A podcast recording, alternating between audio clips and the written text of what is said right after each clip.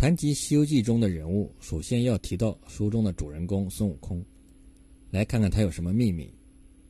孕育石猴孙悟空的那块石头形状十分奇特，好像是有人为的雕琢。书中对其描述是：正是百川汇处擎天柱，万劫无一大地根。那座山正当顶上有一块仙石，其实有三丈六尺五寸高，有二丈四尺为圆。三丈六尺五寸高，按周天三百六十五度；二丈四尺为圆，按正历二十四气。上有九窍八孔，按九宫八卦。四面更无树木遮阴，左右倒有芝兰相衬。盖自开辟以来，每受天真地秀，日精月华，感之既久，虽有灵通之意，内遇仙包。从这些描写来看，似乎的确不是天生，而是有人故意制造了。诞生石猴的那块石头，并且是自盘古开天辟地以来就存在了。这块石头的一些尺寸数据是根据一些自然刻度来的，而且作者又特意说是按八卦排列的九窍，比较明显的指示石头来历和以八卦为标志的道教有关系。开天辟地时期就存在的仙神，主要是像太上老君这样的大神。比如孙悟空说：“李老君乃开天辟地之祖，同时他也是道祖。”对于孙悟空的人生经历，我们先来看看孙悟空的理想变迁。刚出世不久的理想是当上猴王，通过水帘洞前勇敢一跃实现了。出世后三百年的理想是长生，然后开始去寻找神仙，学长生之术。在菩提祖师门下学习，最终通过武力除去死寂实现。学艺回归后，保护花果山，去傲来国和龙宫夺兵器。夺兵器除死寂后，上天当上弼马温，尽心尽职。从弼马温一职返回花果山，自封齐天大圣。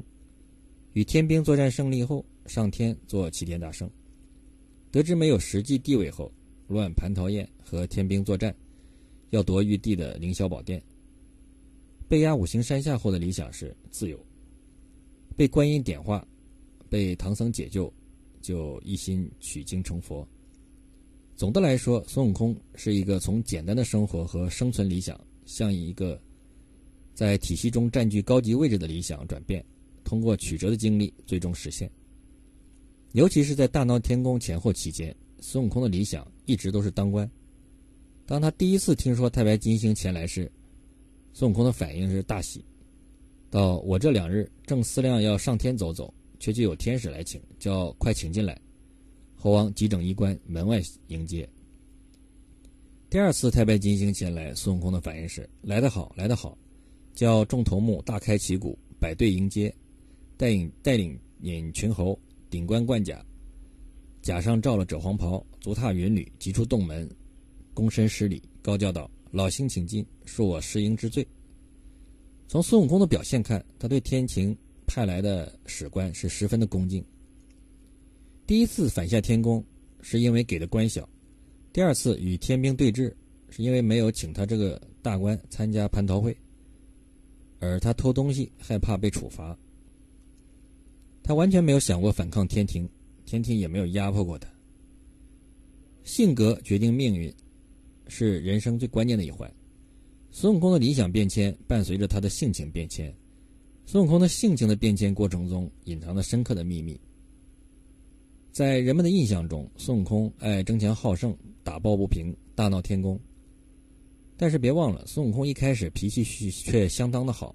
书中有一段：美猴王享乐天真，何其有三五百载。一日，与群猴喜宴之间，忽然忧恼，多下泪来。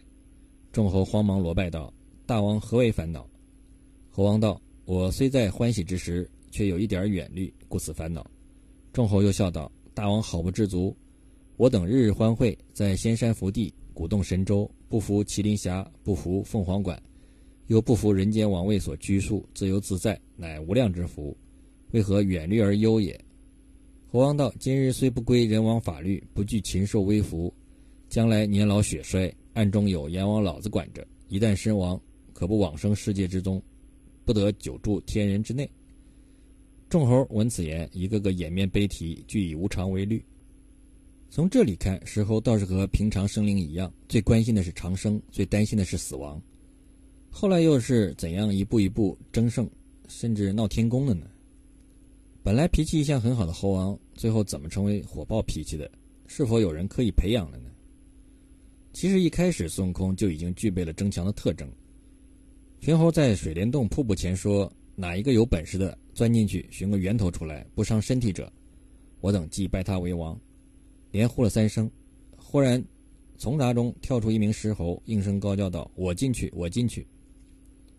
这么多年来，一直没有一个合适的人选做这群猴子的首领。做首领需要通过能证明超越常人的考验。而如今这个考验摆在了石猴面前，他通过了这个考验，因而成为了猴王。但是一个有趣的事实是，在人们心中，猴子似乎天经地义，一出生就是个好惹是生非的，这也符合人们对真正的猴类的理解。